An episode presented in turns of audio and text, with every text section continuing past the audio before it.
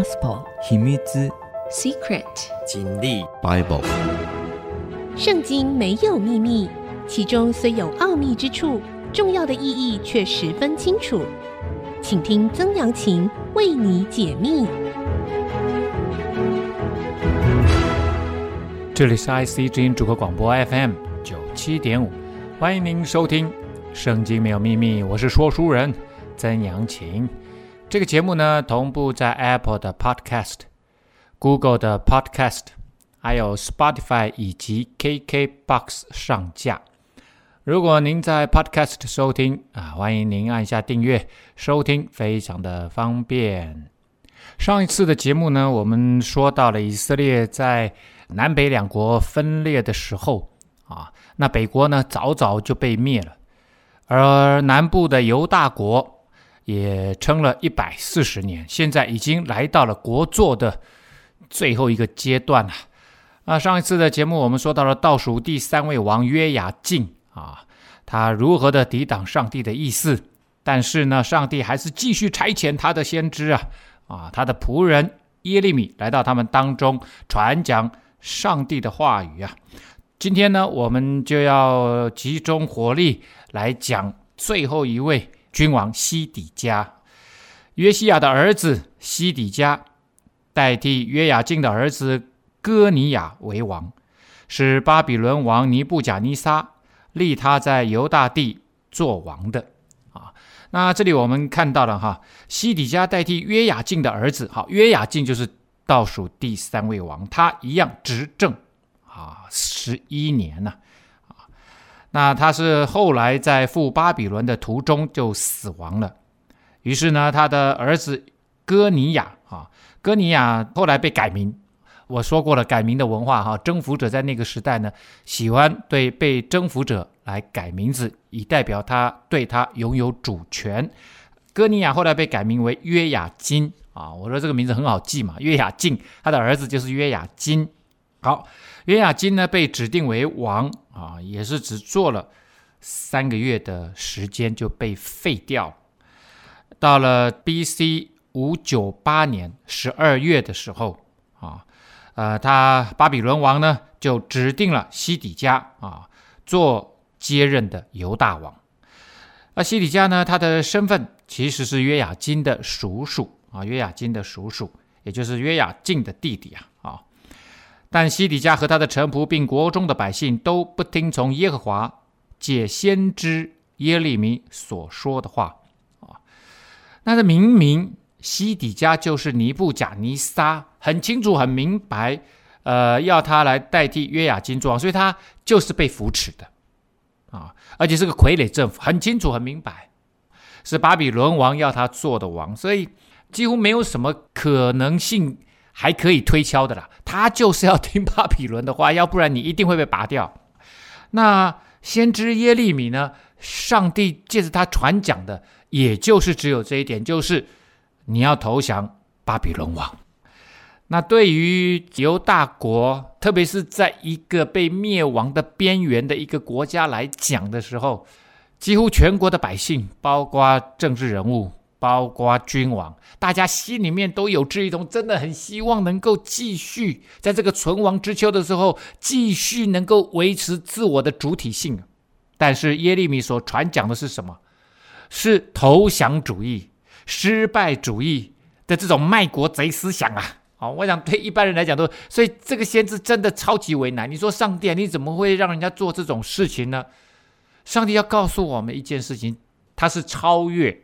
人类文化、人类的国界以及人类的民族主义跟国族主义这样子的一位君王，他是超越暂时性的历史价值的那位君王，他是从永恒到永恒的那位君王，他自行其事，除非你跟随他，要不然你一定会走上一条灭亡、充满了罪的那个道路。上帝为什么要耶利米？做这样子的先知，传讲这样子的信息很简单，其实他是想要导正犹大国数百年来走在错误的道路上面，他要把君王、人民导回到敬畏耶和华神、跟随上帝、顺服上帝的那个正直、公义、蒙福的道路上面，上帝会不计代价要把人带回来，这是上帝的心意！我上一集就讲了啊，这个就是一个父亲的那种心，当然是一个良善的父亲，他是我们在天上的父。耶稣说他全然良善，所以他要把那个已经迷途的人民把他带回来嘛。所以你知道，就是父亲看到孩子走偏了、走差了，跑去吸毒、跑去犯罪、跑去抢劫，他当然是用尽各种方式，即使非常手段，他都要把人带回来啊！这就是为父的心肠啊！西底家王打发示利米亚的儿子犹甲。和祭司马西亚的儿子西番雅去见先知耶利米，说：“求你为我们祷告耶和华我们的神。”啊，你你可以看到，这是西底家啊，这是 B.C. 五八八年。这个时候呢，其实距离他们最后被灭亡的时间只差两年多了啊。他们被灭亡是 B.C. 五八六年，这是五八八年。OK，好，所以你可以知道哈，这就是已经是最后的阶段了啦。那西底家这时候呢，要求他手下的祭司的儿子，还有另外一位重要的助手犹甲，两个人呢去见耶利米，请耶利米做什么呢？求你为我们祷告耶和华我们的神。这其实也就只有先知，他真正的职分，除了传讲神的话语，他就是为人祷告。哦，像以前的以利亚、以利沙啊，像以赛亚，他们都是这样子的先知嘛。那你就知道了，西底家真的害怕。他还是希望透过神的先知来知道上帝的旨意，也希望透过神的先知来为他们祷告，祈求得着一个比较好的结果，求神保护保守他们。那你要你你真的希望是这个结果，那你就要跟着上帝的意思走嘛。就就是人就是很矛盾啊，一方面呢又希望神保守你，一方面呢又按着自己的意思做啊。好了，那时候耶利米在民中出入。因为他们还没有把他囚在监里啊，后来这个耶利米也为了啊这个 先知这个工作，为了诚实啊，这个一字不差的传讲上帝的话，他付上了很高的代价，后来就被啊这个关起来了哈。那被关起来还不是西底家的意思啊，他大部分都是人民呐哈，还有这些政治人物啊看不爽啊，把他关起来的。法老的军队已经从埃及出来。那围困耶路撒冷的迦勒底人听见他们的风声，就拔营离开耶路撒冷去了。好，这边我们看到了，这时候的法老已经不是之前约雅敬时代的尼哥那个法老啊，那那时候他们其实是被啊这个巴比伦打败了。现在这位法老已经是何弗拉这个法老，已经到了 B.C.，他是 B.C. 五八九年，也就是前一年才刚刚执政的哈，那执政时间将近二十年，到五七零年。那这个法老呢？埃及这个法老，那其实某个程度上面是支持犹大国抵抗巴比伦的。那这个当然是符合犹大国的啊利益的哦，就是要抵挡巴比伦。他们还是希望能够苟延残喘。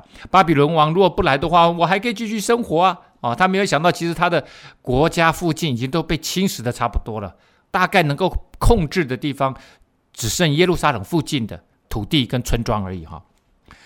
那。呃，这个时候呢，法老上来，啊、哦，法老上来，那围困耶路撒冷加勒底人听见他们的风声就跑了，啊、哦，为什么呢？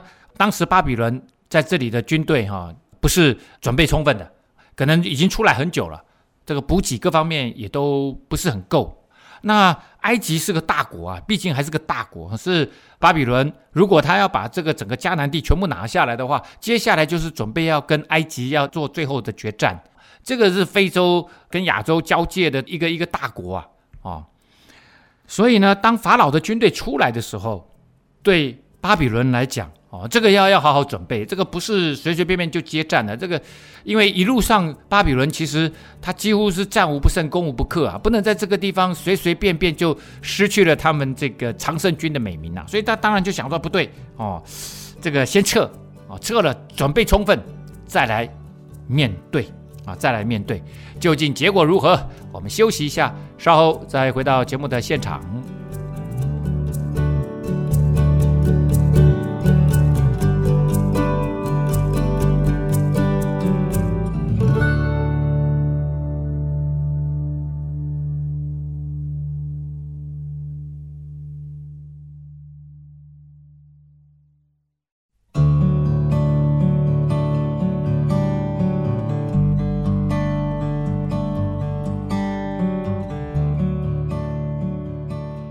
欢迎您回到《圣经没有秘密》，我是说书人曾阳晴。刚刚我们讲到了末代君王西底家啊，犹大国的最后一位君王，在 B.C. 五八八年的时候，这时候呢，边上有这个巴比伦的军队，但是呢，南部的从非洲上来的埃及法老和弗拉法老所带领的军队呢，出来了。这时候法老其实他才执政一年多，想要建功嘛。这时候，巴比伦的军队就撤了。那我们就在想，何弗拉长老是真的来帮助犹大国的吗？还是呢，趁这个时候来卡油捡便宜的？这个真的很难讲了哈。你这些强权他们玩的游戏，不是你这个小国玩得起的。以前中国古代的史书啊，有《春秋三传》，里面就特别讲到了啊，应该是《公羊传》，就讲到了。小国无外交啊！你小国，你别想跟人家玩什么，你没什么筹码跟人家玩外交游戏啊！这些都是大国在博弈啊，就真的很像台湾现在的处境啦，就夹在大国的夹缝当中哈，要求生存，确实不是一件容易的事情。那犹大国一直都有这样子的困扰啊，啊，一直都有这样的困扰。这时候，耶和华的话临到先知耶利米说：“耶和华以色列的神如此说。”犹大王打发你们来求问我，你们要如此的对他说：那出来帮助你们法老的军队必回埃及本国去，迦勒底人必再来攻打这城，并要攻取，用火焚烧。哎，现在是看起来时机最好的时候，好不容易巴比伦的军队撤了，这个对。犹大国现在苟延残喘的犹大国是一个多么好的消息呀！你耶利米还是传讲这么糟糕的信息，那听了当然是很不爽啊！大家觉得说，哎，你总要说一些好听的、振奋人心的话嘛。结果搞半天，你还是讲这个话啊，没有新的啦。其实从头到耶利米讲的信息没什么新的，就是投降、投降、投降。因为你们就这个已经到了最后的。苟延残喘的时候呢，你们还是不愿意回转归向上帝，还是一样不行公正的道，还是一样侵吞寡妇、侵吞穷人的财产，还是一样拜假神偶像。上帝怎么说？你们就是硬着颈项，就是说你明明知道对，可是你就是不愿意去做，就是刚硬呢、啊。唉，所以呢，他就说了，埃及会回去，巴比伦照样会来，而且呢，要攻打这城。这城就是耶路撒冷城，因为只剩下耶路撒冷城了啦。他们一直以为以色列人一直有个错觉，觉得耶路撒冷地势这么高啊。耶路撒冷其实地势一百多，以海拔来看的话，它只是一百多公尺而已啊。但是你你要跟那个附近的低地约旦河谷比起来，那这个就是算很高的了，因为它附近有全世界海拔最低的死海，这个在海平面下五百四十公尺。哦，那约旦河谷也都很低，它如果是往东倾斜，一直是往下的，啊、那你其实从各个角度来看，确实在以前那个时代要攻打啊耶路撒冷，不是一件容易的事啊、那这个《孙子兵法》也讲了哈，由下面往上攻，这个是兵家大忌啊。这个兵力没有集结十倍以上的兵力，基本上是攻不上去的。所以他们他们会有一种错觉，就是说，哎，上帝一定会保守我们的啊。那这个后来果然哈，耶利米说，埃及法老的军队必回本国去，这这是是事实啊。后来根本巴比伦跟埃及在这个时候根本就没有接战，就撤军了。巴比伦先撤，后来他们也撤了。上帝已经讲，你别想依靠埃及得救，别想依靠任何的外国势力得救，只有上帝才是你的 answer 啊。神的计划，他一定要实现。神的计划，现在的计划就是吃了秤砣，铁了心，他就是要你亡国。你如果不亡国，这一群人不会回头，好好想一想，他们为什么会失败？为什么国家会被他们玩完了？他们才会思想说，原来是因为我们违背了上帝的话，上帝才是这个国家真正的君王，上帝才是这个国家真正的那位掌权者，不是你君王。你本来是上帝，应该是上帝的代言人，但是呢，你却没有走上帝的道路，所以上帝要借着这样子的惩罚，借着这样子的审判，把全国人民再带回来。耶利米又继续说：“迦勒底人必再来攻打这城，而且要攻取，而且用火焚烧。这接下来是很可怕的哈，这个战争带来是极其可怕的。耶和华如此说：你们不要自欺，说迦勒底人必定离开我们，因为他们必不离开。上帝也讲了，他们不会离开，他们会回来的，他们会回来的，因为这时候巴比伦其实是上帝手上用来惩罚各国、审判各国的工具啊！你们即便杀了。”与你们征战的迦勒底全军，但剩下受伤的人也必个人从帐篷出来，用火焚烧这城。那他就说，即使你们有能力把那个巴比伦加勒底的军队全部都杀了，啊、我告诉你，剩下受连用受伤的人，我都可以来审判你犹大国。剩下受伤的人也必个人。从帐篷里起来，这个帐篷其实就军营了。从他们各自的军营出来，然后用火焚烧，就把你攻倒了。所以你可以看到，上帝在这一次，他真的、真的、真的没有得商量的。上帝说：“我都已经派先知讲这么清楚了，我给你一条生路，给你开一条生路，就是投降巴比伦。”上帝的计划是这样子：你被巴比伦掳去了，在那个地方，他要养你们七十年。让你们在这七十年当中好好的思考，你们接下的这个未来，这个犹太人，你们未来要怎么活下来？要怎么样重新来过，跟随上帝，走蒙福的正直的公义的道路，然后他才会把你们带回来这块土地上面。迦勒底的军队因为怕法老的军队拔营离开耶路撒冷的时候。耶利米就砸在民中出离耶路撒冷，要往便雅悯地区，在那里得自己的地业。那这时候其实很清楚，我们刚刚讲的哈，巴比伦的这个军队呢撤了，那其实只是暂时解围呀。你想哈，巴比伦撤了，那个危机解除了，人当然就更不相信你耶利米在这个时候所做的预言了，对不对？更不愿意相信呢。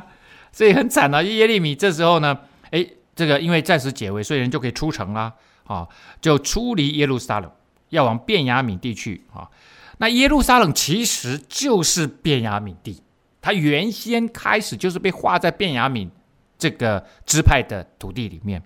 那他其实也没有去到很远，他呢到哪里？他就到附近的亚拿图这个地方。亚拿图呢，也是之前划在便雅悯地的另外一个呃小城市啊，或者是小镇呐、啊。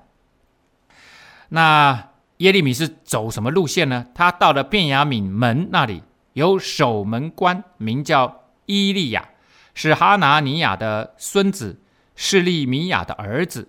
他就拿住先知耶利米说：“你，你就是那个投降的投降迦勒底人的，就是你啊。”好，那这个耶利米呢？他从便雅悯门啊，那便雅悯门你就知道这是通向便雅悯的嘛，哈，这是在耶路撒冷呢，其实是在东北边的城门啊，从那里出去，直接就通往以前的便雅悯整个他们的支派的土地。那亚拿图城呢，其实出便雅悯大概六点五 K 就到了啊，很近很近。他去那里得自己的地业呢，这是之前上帝曾指示他要继续置产，买他叔叔的地。那你一定会觉得说，上帝，你你这个指示好奇怪啊！国家都要亡了，我们都要投降，你还叫我买什么地？神的意思是，他会继续眷顾这地的百姓，他要惩罚以色列人没有错，惩罚那些为政的、为君的啊人民，你这个。违反上帝旨意的，我要惩罚你们。但是上帝说，我要继续来眷顾这地，将来在这地必有人在买房屋、田地和葡萄园。还要借着先知耶利米回他的老家，去跟他叔叔买那块啊土地，来说未来这块土地上面还有人继续在这个地方生活。啊，这是上帝的心意。我们先休息一下，稍后再回到节目的现场。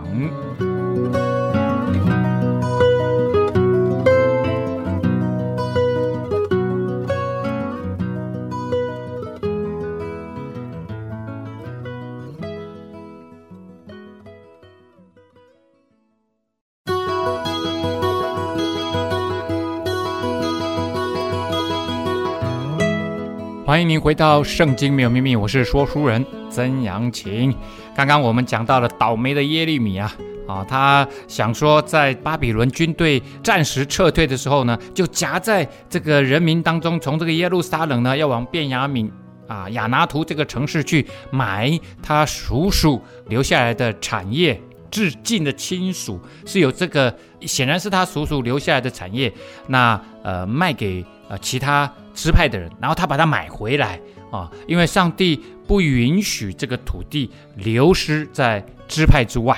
好，这个就是啊，土地先存，就是土地预先存在啊，上帝老早就已经分派好了土地啊，所以你后人要保守住这个土地，以至于有这个致敬的亲属有权利买回来啊。他所以他去亚拿图准备买这个，即使国家看起来要灭了，他神都说你没有关系，你把它买回来。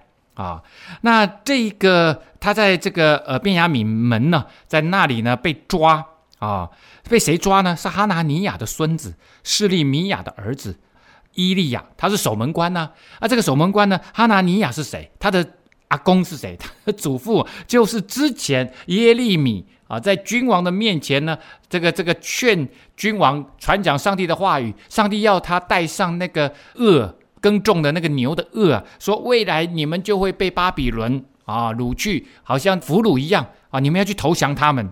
那这个哈拿尼亚呢，说不会不会，两年内就一定可以释放所有呢之前第一次被掳去的那一些人呢，跟那一些呃圣殿的呃这些器皿呢，都会被归还啊。然后上帝就说，我没有要哈拿尼亚讲这些话哦，哈拿尼亚是自己传的，他讲虚假的预言。然后呢，神就。判定他，审判他，说他活不过当年。果然呢、他其实只多活了两三个月就死掉了。所以这个你想呢，这个伊利亚一定非常的生气，因为他认为他的阿公就是被耶利米给害死的，所以他一定是非常生气啊。这次被他遇到了。耶利米哇，就逮住他说：“你就是那个投降加勒底人的，其实就是巴比伦的人哈。”哇，耶利米说：“你你这说是谎话，我并不是投降巴加勒底人呐、”伊利亚不听他的话，就拿住他，解到首领那里去。其实耶利米他也不想投降，是神要他这样传讲的。呃，耶利米他当然也爱这个国家，他也希望这个国家能够一直长存下去。但是他知道神的计划、神的想法跟人是不一样的。他也知道人以及这个国家以及这些君王，他们唯有顺服上帝的心意，他们才有回转的可能性啊！啊，回转的可能性。伊利亚呢，怀恨在心呐，啊，因为他觉得是耶利米害死他的祖父啊。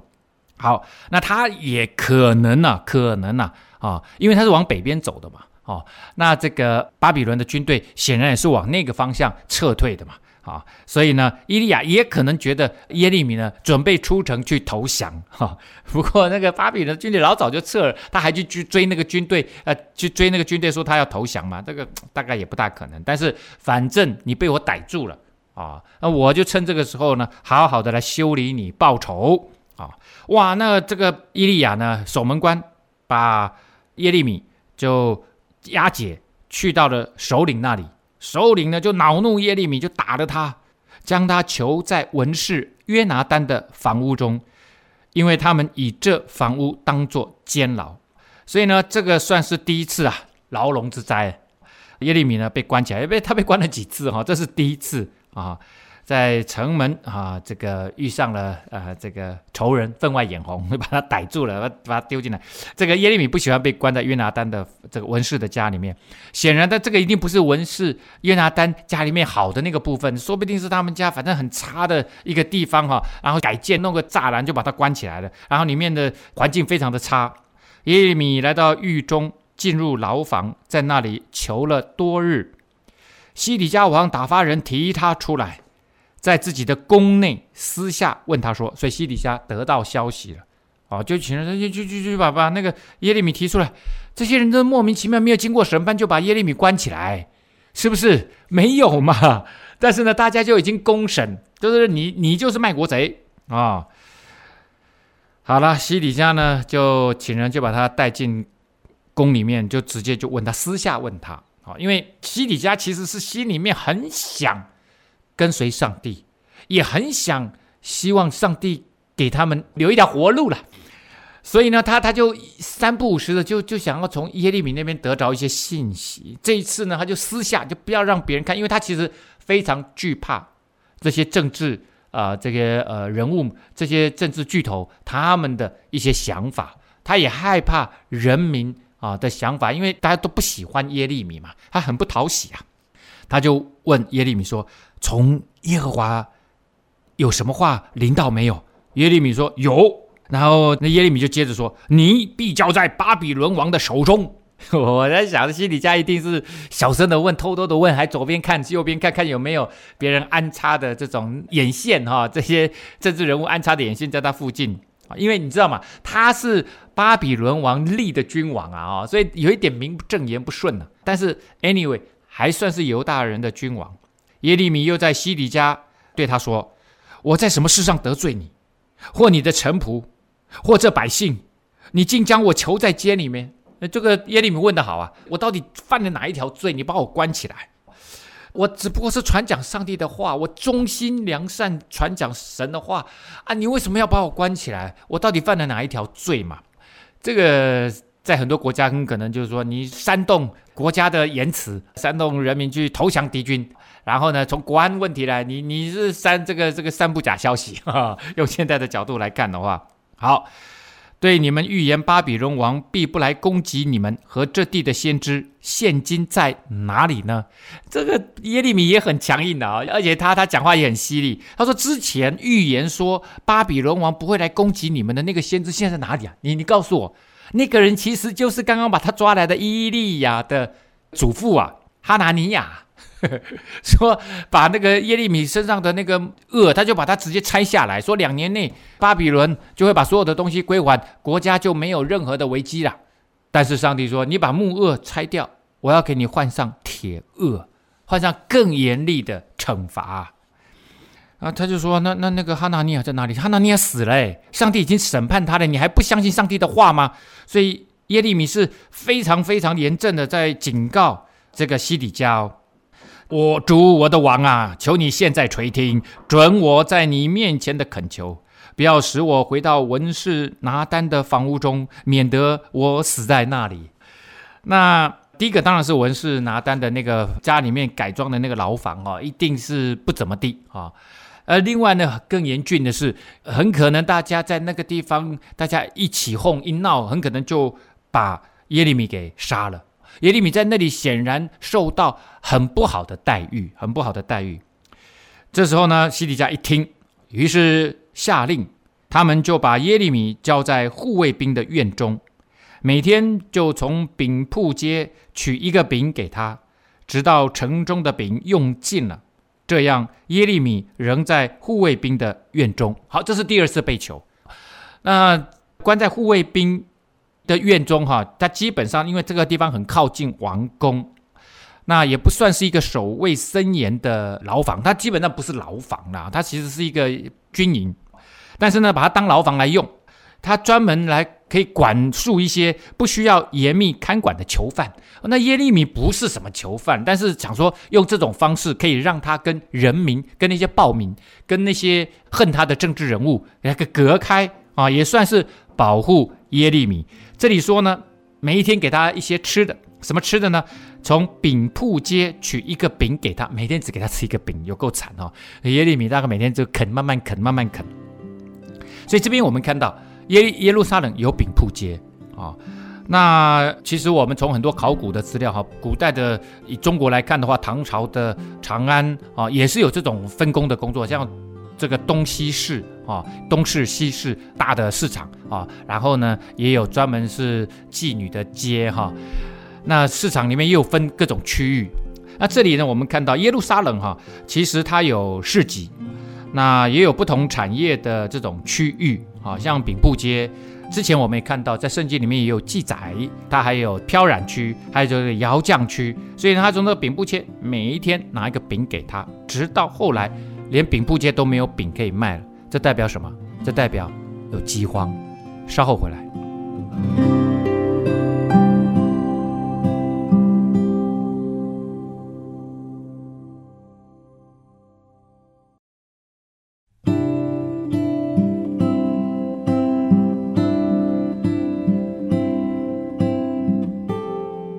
欢迎您回到《圣经没有秘密》，我是说书人曾阳晴。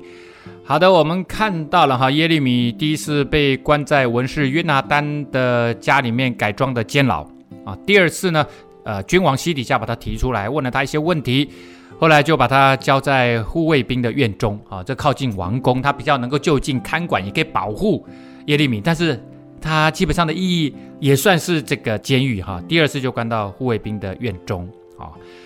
好，那接下来呢？马坦的儿子示法提雅，巴施户尔的儿子基大利，施利米亚的儿子犹甲，玛基亚的儿子巴施户尔，听见耶利米对众人所说的话，就说了：“耶和华如此说，住在这城里的必遭刀剑、饥荒、瘟疫而死；但出去归降迦勒底人的。”必得存活，就是以自己命为掠物的，必得存活。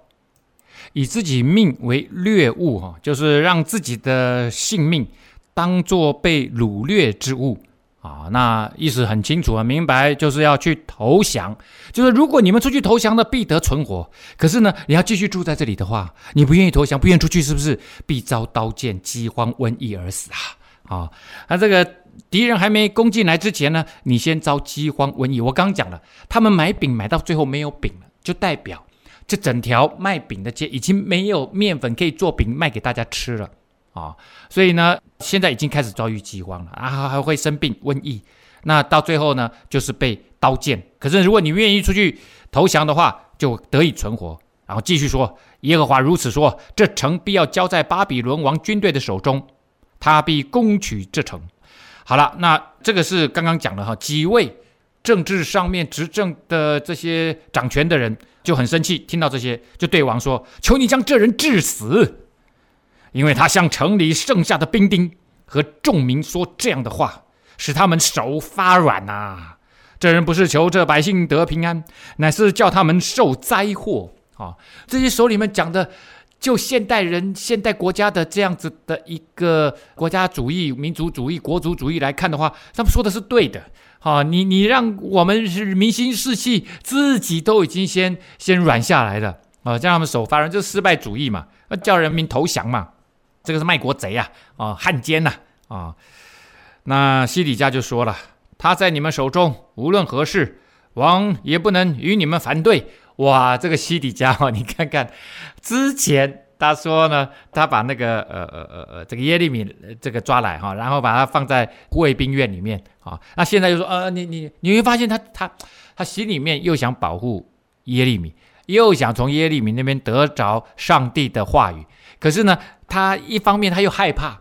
哦，他真的是一个优柔寡断的人，又一边又害怕这些政治人物哦，他没完全没有拿出一个作为君王的那个权柄哈，那那个那个呃呃意志力哈。好了，他们就拿住耶利米下在哈米勒儿子玛基亚的牢狱。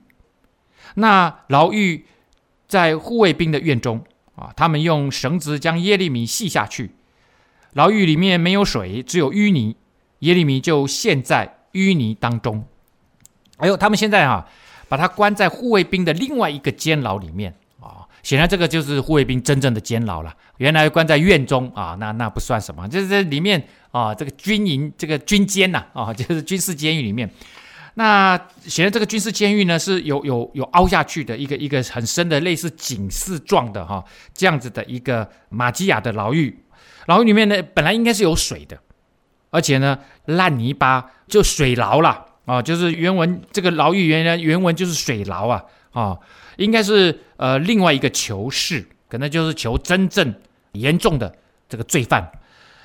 那这个我们就稍微来看一下，军队集结待命之处呢，其实应该要有储水的地方，因为这个很简单嘛，军队除了打仗，除了装备，就是军队的训练嘛，然后呢，接下来就是补给品嘛。哦，我像我以前就是在后勤指挥部，那后勤指挥部就是后勤补给嘛，后勤补给就是食物、水嘛，啊，一定是这些，然后它还有弹药哈，所以呢，它这个应该是个类似储水的水库哈。以前储水的水库，第一个啊，要不就是挖水井，要不然他们会挖一个很大的坑啊，圆形的坑，那可能还有楼梯可以下去啊。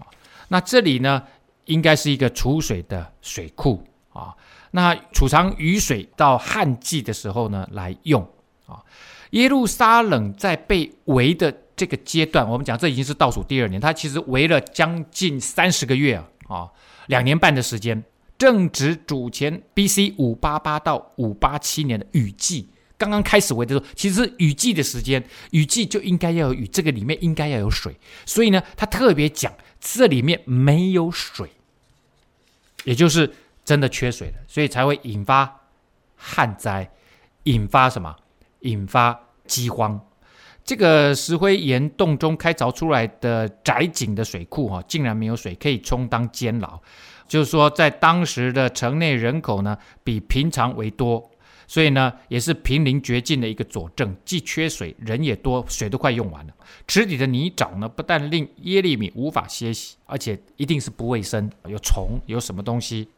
王呢，也不敢下令处死耶利米。那所以呢，现在麻烦很大了哈，麻烦很大了。这时候倒是有一个人站出来维持正义，一个外国人是谁呢？在王宫的太监古实人以伯米勒，听见他们将耶利米下了牢狱。那时王坐在便雅悯门口啊，等下跟大家讲为什么有个夸弧这句话。那时王坐在便雅悯门口是一个夸弧，是一个附注的一个经文。啊，等下跟大家讲是什么意思。以伯米勒呢，就从王宫里出来对王说：“啊，那我们先解释一下，以伯米勒，古时人啊，就是现今伊索比亚的地方，就是埃及更南边的地方。